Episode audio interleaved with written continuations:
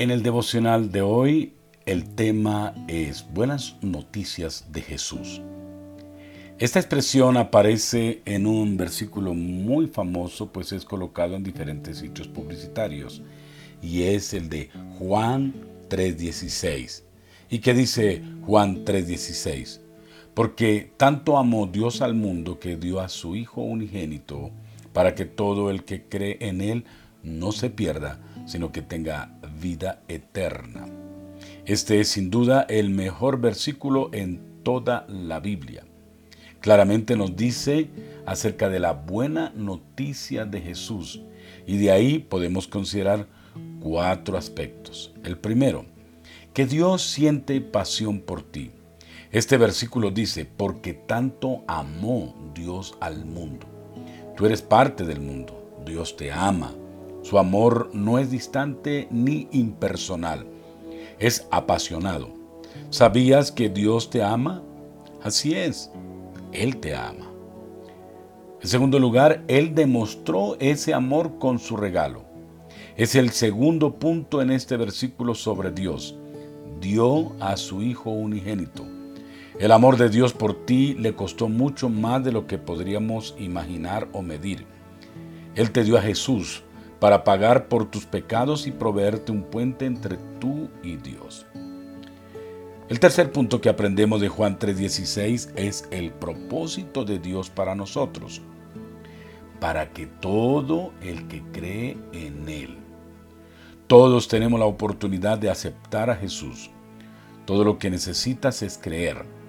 No tenemos que ganarnos el amor de Dios, todo lo que tenemos que hacer es aceptar su amor a través de Jesucristo. Cuando aceptamos ese amor, obtenemos el cuarto punto de este versículo, y es la promesa de Dios.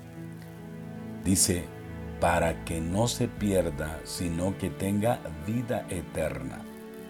Dios te ama tanto que Él dio a su Hijo Jesucristo por ti cuando aceptas esta propuesta de creer en Cristo, te ganas la promesa de la vida eterna, te ganas la promesa de ir al cielo.